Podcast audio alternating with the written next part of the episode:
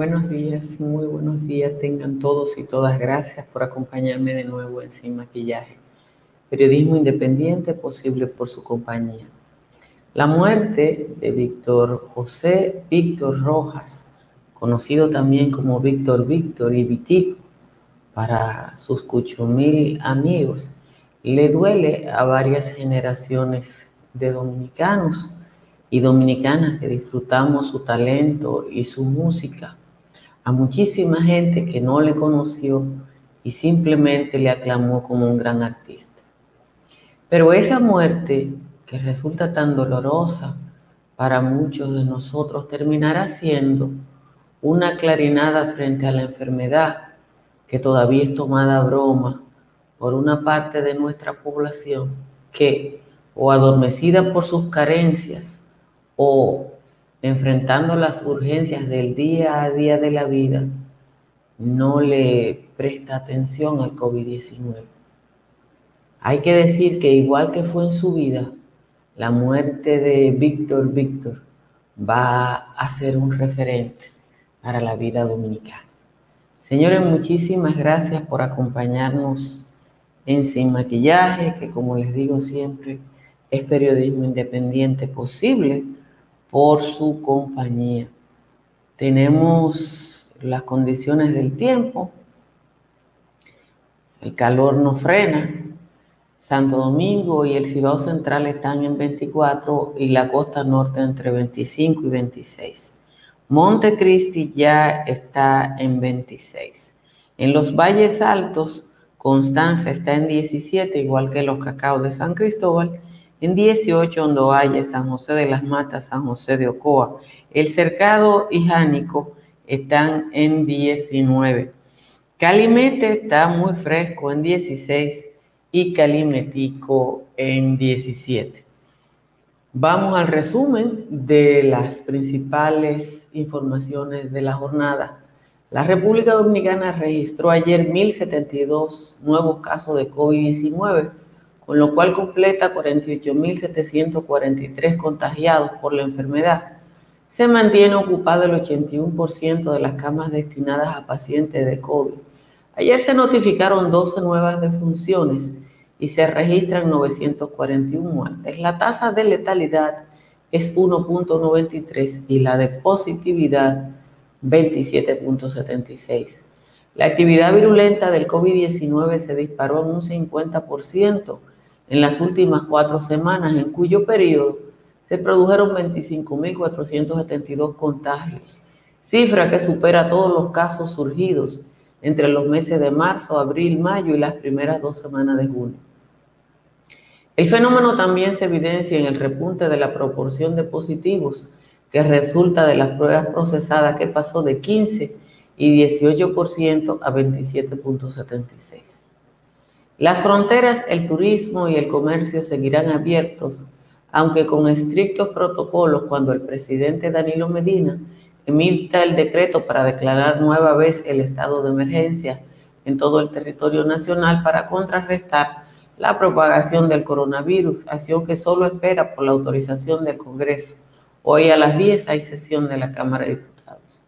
El anuncio fue hecho anoche por el ministro de la Presidencia, Gustavo Montalvo, tras concluir una reunión entre las comisiones de transición del sector salud designada por Medina y el presidente electo Luis Abinader. Aeropuertos Dominicanos Siglo XXI informó la apertura de la Terminal A en el Aeropuerto Internacional de las Américas, José Francisco Peña Gómez, con el interés de duplicar el espacio disponible para favorecer el distanciamiento físico y reducir la cantidad de personas presentes de manera simultánea en las áreas de llegada. La Junta Electoral del Distrito Nacional y los delegados terminaron anoche la revisión de 16.400 votos nulos emitidos en 2.114 colegios para el nivel de diputado, donde había un escaño en juego entre el Partido Revolucionario Moderno y el de la Liberación Dominicana. La revisión de los sufragios nulos culminó bajo un ambiente tenso donde simpatizantes de las dos organizaciones sin guardar distancia física protestaron frente al órgano electoral ubicado en la feria por el supuesto mal manejo que ha hecho la entidad durante los 11 días que ha tomado el proceso de verificación. El Tribunal Superior Electoral declaró inadmisible tres acciones de amparo sometidas por igual número de candidatos a diputados contra el método de Home usado para asignar los diputados en las elecciones del 5 de julio y que reclamaban ordenar a la Junta Central Electoral el empleo de un sistema más justo y equitativo. El municipio de Comendador en la provincia de Elias Piña ha sido militarizado luego de que un grupo de personas intentara incendiar la Junta Municipal de esa localidad fronteriza por la situación generada tras las elecciones del pasado 5 de julio en el nivel senatorial y donde un grupo pide el reconteo de los votos y otro se niega a que se haga. El juzgado de atención permanente del Distrito Nacional dictó tres meses de prisión preventiva en contra de Andy José Sánchez Doñé, acusado de participar en el asesinato del activista del PRM Julio Pérez Valdés en las pasadas elecciones en el sector Simón Bolívar. En Santiago, la magistrada Iris Borges impuso un año de prisión contra Joel Antonio Durán, Juan Carlos Fortuna, los cabos del ejército, Jorge Luis Peña Rosó y Stalin Rosario todos imputados del robo de 37 millones de pesos en la Junta Municipal Electoral de esa ciudad. Y en el ambiente internacional, agencias de inteligencia de Estados Unidos, Gran Bretaña y Canadá alegan que el grupo de hackers APT-29, conocido como Cozy Beer, responsabilizó por la, responsabilizado por la injerencia en las elecciones de Estados Unidos hace cuatro años, está atacando a instituciones académicas y de investigación farmacéutica involucradas en el desarrollo de una vacuna contra el COVID-19. Ustedes saben que Rusia es hasta ahora el país que está produciendo el, el medicamento fundamental registrado contra el COVID-19 en todo el mundo y que Estados Unidos es el país que virtualmente ha comprado toda esa producción. Eh, así que a cuidarse y a cuidarnos todos contra el COVID. Y yo decía en la reflexión inicial que la muerte de Víctor, Víctor o Vitico para muchos de nosotros, igual que su vida, va a ser una muerte de reverencia. Y yo soy amiga, fui amiga de Vitico durante décadas, un privilegio.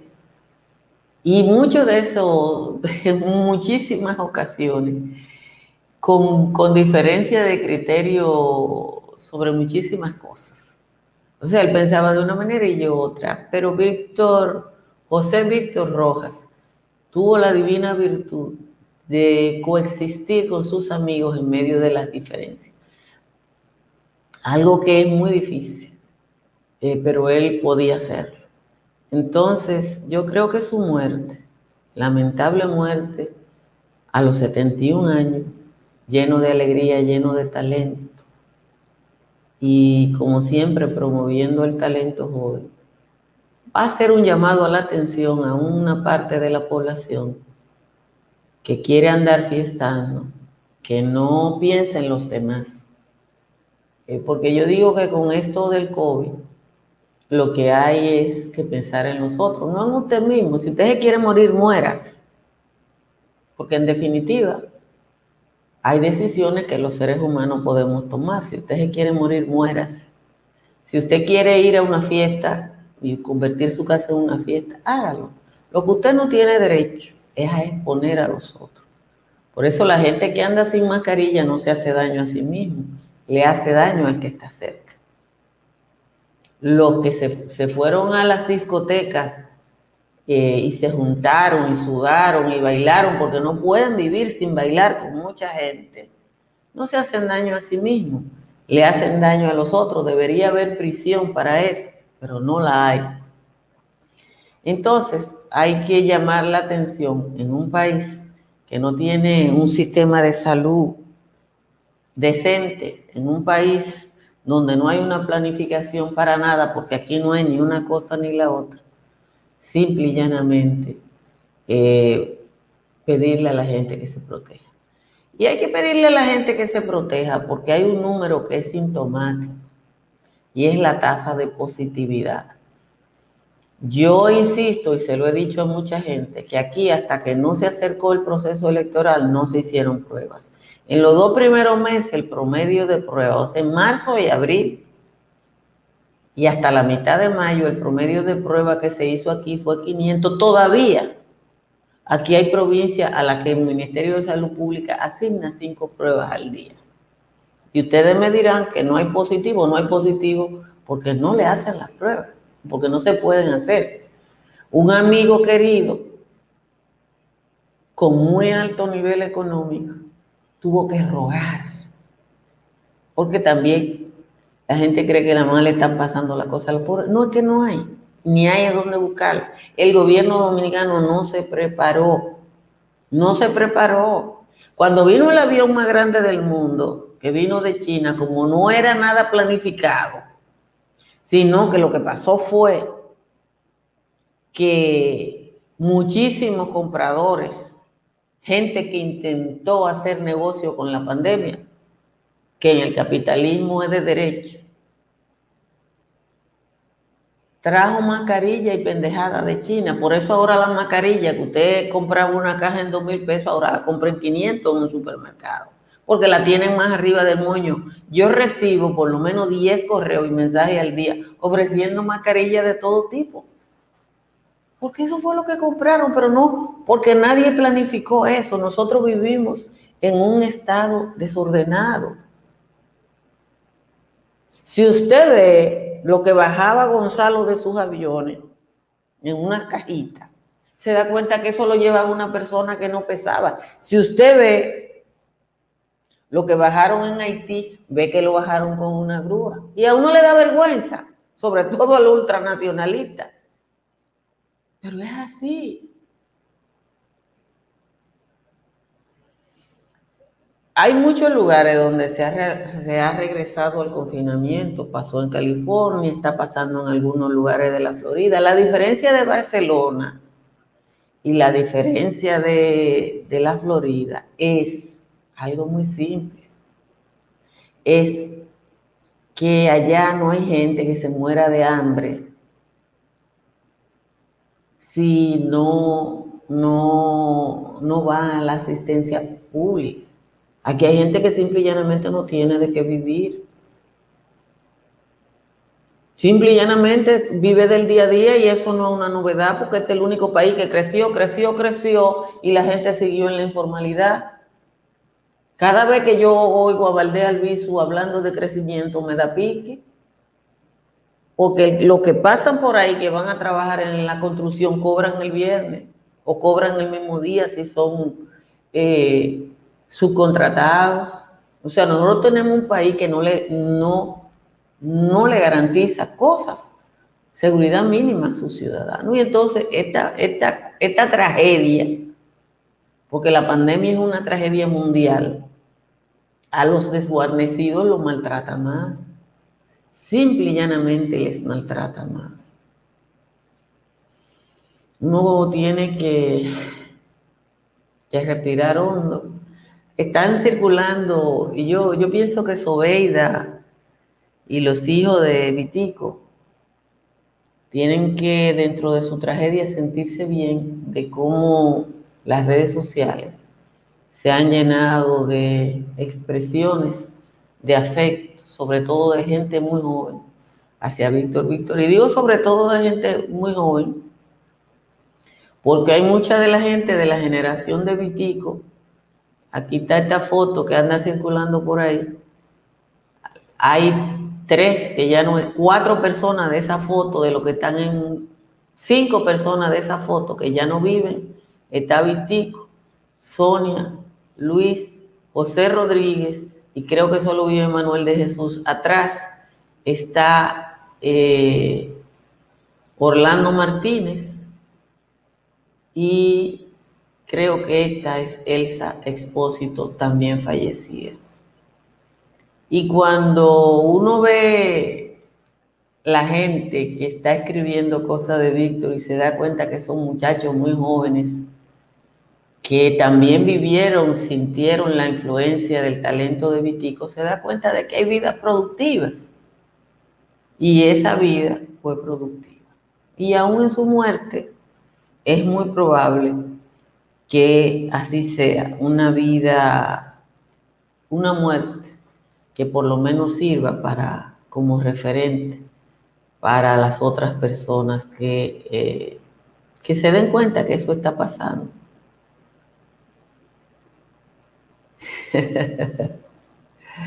Dice Alejandro que él tiene la, la, cura contra el COVID. Déjame tomarlo con tranquilidad porque debo decirle que el mundo entero está buscando eso y que la denuncia que yo hice ahorita de, de lo que están diciendo las agencias de inteligencia de Estados Unidos, Gran Bretaña y Canadá contra Rusia es porque todo le están comprando a Rusia. Eh, uno de los dramas que a uno no quisiera tener que ver eh, en estos momentos es el hecho de que dos países, uno porque es el gran productor manufacturero del mundo, que es China, y otro Rusia, porque tiene una industria privado estatal farmacoquímica importante, está, han obligado a los otros a comprarle. Con toda la política anti-China que tiene Trump, los estados de la Unión Americana se están matando para comprarle a China porque es el país que tiene los suministros. Entonces, ¿qué yo le digo? Esto es Monte y Culebra. Vamos a ir a, la, leer la décima de Juan Tomás, muy remendada hoy, de verdad que muy remendada. Muchísimas gracias, como siempre, a Estructuras Morrison que nos acompaña y que pone en ese puente de Samaná hermosísimo otro de sus aportes, que es el reforzamiento estructural. Eh, además de análisis y cálculos estructurales, Estructuras Morrison refuerza viejas obras como esa ya no tan joven de la década del 70. Agradecemos también la presencia de Tamara Pichardo. Si usted va a comprar, a vender o alquilar en la Florida, ahí están los números de Tamara Pichardo. Si lo que va a comprar su primera vivienda en Estados Unidos, llame a Miguel Grullón. Miguel Grullón se dedica al negocio del mortgage, las hipotecas, y tiene licencia para operar en toda la Unión Americana. Aquí tengo la décima de Juan Tomás que tuve que la casi para poderla leer con ustedes. Dice el señor Juan Tomás. La confirmación propuesta de que Héctor Valdés Albizus diga echarse el compromiso para ver si salimos de esta, parece será la apuesta de este nuevo presidente que tranquilo y públicamente no va a cambiar de caballo, nombrando a otro pariguayo con esta crisis pendiente. Las señales terminantes del entrante presidente con esta papa caliente que dejó el otro vergante, decidir poner adelante al mismo loco Valdés para que saque con buen pie a, a la nación de este, que este lió en que él mismo la ha metido junto al Ñu y Félix. Aunque gente de valor se quedó haciendo bembita, la situación amerita sensatez, tacto y honor. Si Luis dejó ese señor para que arregle su desastre, yo no pienso ser el lastre que sirva de contrapeso.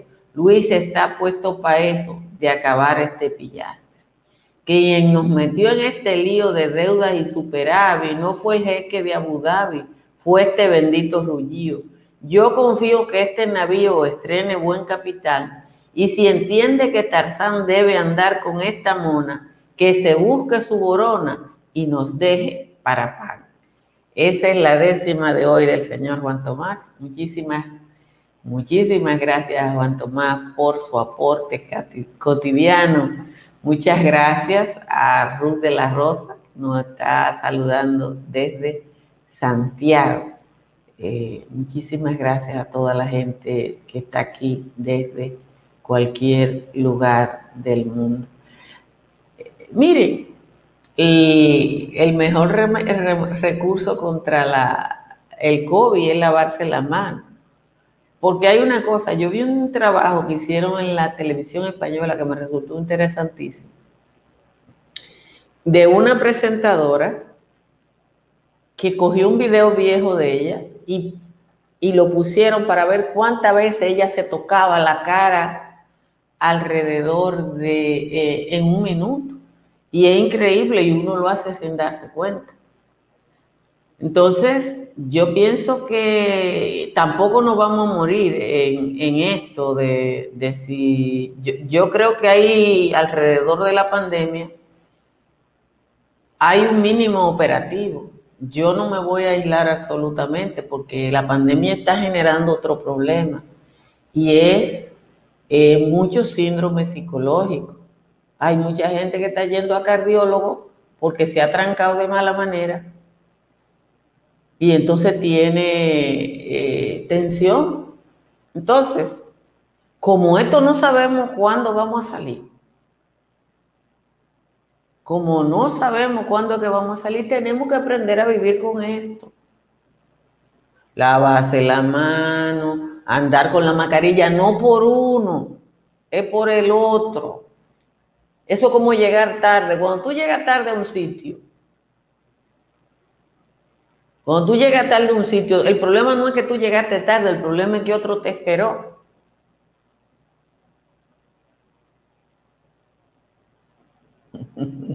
Ahí está Hilda dando receta como que ella es química, de que jugo de mango verde. Gracias, Hilda. Pero bueno, en un país donde no el 58% de los hogares no tienen agua, uno tiene Sí, hay pánico, pero también hay mucha gente que, tiene un nivel de aprensión que es, porque yo le voy a decir una cosa. Si lo que dice el grupo Hábitat, de que la mitad de la población dominicana, la mitad de la población dominicana vive en un tipo de vivienda inhóspita, señores, yo, yo tengo 119 días haciendo el patio toda la tarde y eso, eso surgió con la pandemia. Pero yo tengo 119 días haciendo el patio porque tengo el patio. Cuando yo termine esta transmisión aquí, voy a cocinarle a mis hijos y después voy a dar vuelta en el patio. Voy a recoger hojas, voy a limpiar la orquídea, voy a coger una manguera y eso me distrae, pero el que, el que vive en 50 metros cuadrados, en 80 metros cuadrados, ¿qué es lo que va a hacer? No tiene patio a donde salir. Entonces, por eso yo digo, tenemos que convivir con esto, porque esto no se va a ir mañana.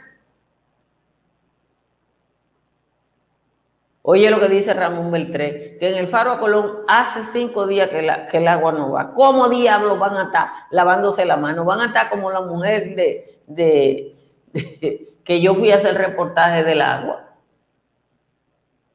que lava y con el agua que lava se la echan a los inodoros porque no la puede perdiciar. Un abrazo a Richard Rosario que está ahí y con Richard a todos los taxistas dominicanos de la ciudad de Nueva York, que son muchos y, gente muy trabajadora. Miren, mucha gente está preocupada por la visita de, de Hipólito Mejía a Palacio ayer. Extrañamente, Hipólito logra cosas así como que él visite a alguien y eso genere preocupación en la sociedad. Pero hay que decirte, hay que decir que eh, Hipólito no va a ser jefe de gobierno. Deje explicarlo de cuenta no cuento para que ustedes entiendan, porque si, cada vez que yo pueda voy a estar en cuenta no cuento con ese equipo maravilloso que trabaja ahí y del que yo formé parte hasta el otro día. Yo empecé a trabajar en cuentas, no cuento. Yo debí decirlo en el programa, pero por distinta causa no lo hice. Bueno, me dio tiempo a la despedida. Y era parte de un, técnicamente iba a ser un programa en el que íbamos a estar los compañeros míos que están Nieves, André L. Mateo y ese tipo. El team completo. No pudo ser así y entonces se armó ese otro programa. La razón fundamental por la que yo no estoy en cuenta, no cuento, déjenme decírsela así, seca, sacudida y medida por buen cajón, es económica. Yo ni ninguno de mis compañeros que trabajan ahí cobramos. Yo nunca cobré, algunos de mis compañeros sí cobran porque ese programa ha generado muy poco ingreso o casi ninguno. Eso no se debe decir, pero ustedes han escrito tanto que yo estoy forzada a decir. Entonces yo encontré un trabajo que me obliga a viajar fuera de la ciudad tres o cuatro veces a la semana temprano y no puedo estar en cuento no cuento. Y Altagracia Salazar tiene que vivir. Hay que pagar el agua, la luz, el teléfono. Y me pagan para eso, un trabajo de un área que por demás a mí me gusta. Ahí está la explicación ya de por qué yo. Entonces yo acordé con mi compañero que cuando yo pueda estar como invitada, estaré. Resuelto el tema, lo oyó todo el mundo. Pues ustedes se lo dicen a los otros que pregunten. Entonces es así.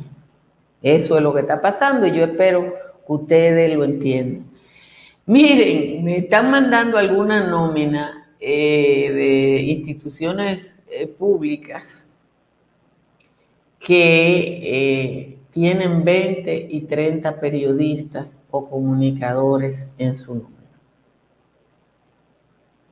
Yo tengo meses diciéndole a ustedes que después que pase esto, aquí va a haber un reordenamiento de los medios de comunicación un reordenamiento de los medios de comunicación. El número de medios de comunicación, de canales, canaletas, emisoras, los señores. Ayer alguien posteó, déjenme ver si me da tiempo. Ayer alguien posteó la inversión que hace el gobierno de Danilo Medina en blog y en pendejada de esa.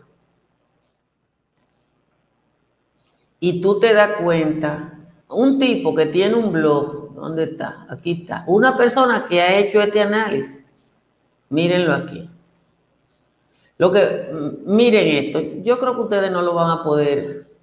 La pauta publicitaria de la, de la presidencia, la pauta publicitaria de la presidencia. Es más, no voy a hacer esto ahora, lo voy a cancelar porque ya no me da el tiempo. Esta tarde yo le voy a mostrar un análisis que hizo alguien de la pauta publicitaria de la presidencia. Señores, a un blog que lo ve entre personas le pagan 60 mil pesos por un anuncio. Tú sabes lo que tiene que trabajar alguien para ganarse 60 mil pesos. Pero eso al PLD y a Danilo Medina le sirvió para controlar los medios.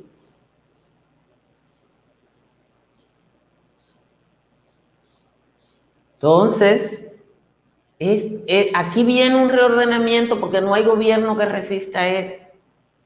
¿Usted sabe cuánto se gastó el año pasado en el país en publicidad, el antepasado? 29 mil millones de pesos. Y de ese 29 mil millones, el principal anunciante es el gobierno. El resto se lo dividen todas las empresas dominicanas.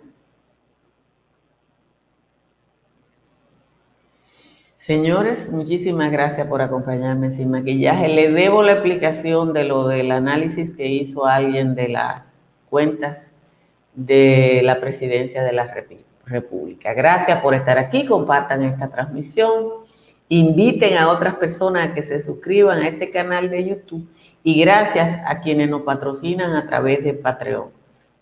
tenemos ya 261 patrocinadores y lentamente, pero seguimos creciendo. Muchísimas gracias y lo dejo con la recomendación de que se suscriban a Dominican Network. Bye bye. Si deseas tener acceso a todo lo que pasa en República Dominicana, debes obtener Dominican Networks. Es el primer sistema de cable dominicano para los dominicanos en el exterior. Aquí podrás disfrutar de todos los canales de televisión de República Dominicana, noticias, deportes, música, farándula y entretenimiento 24/7. Solo debes descargar nuestra aplicación en Roku, Amazon y Apple TV. E inmediatamente vas a disfrutar de todo el contenido de República Dominicana.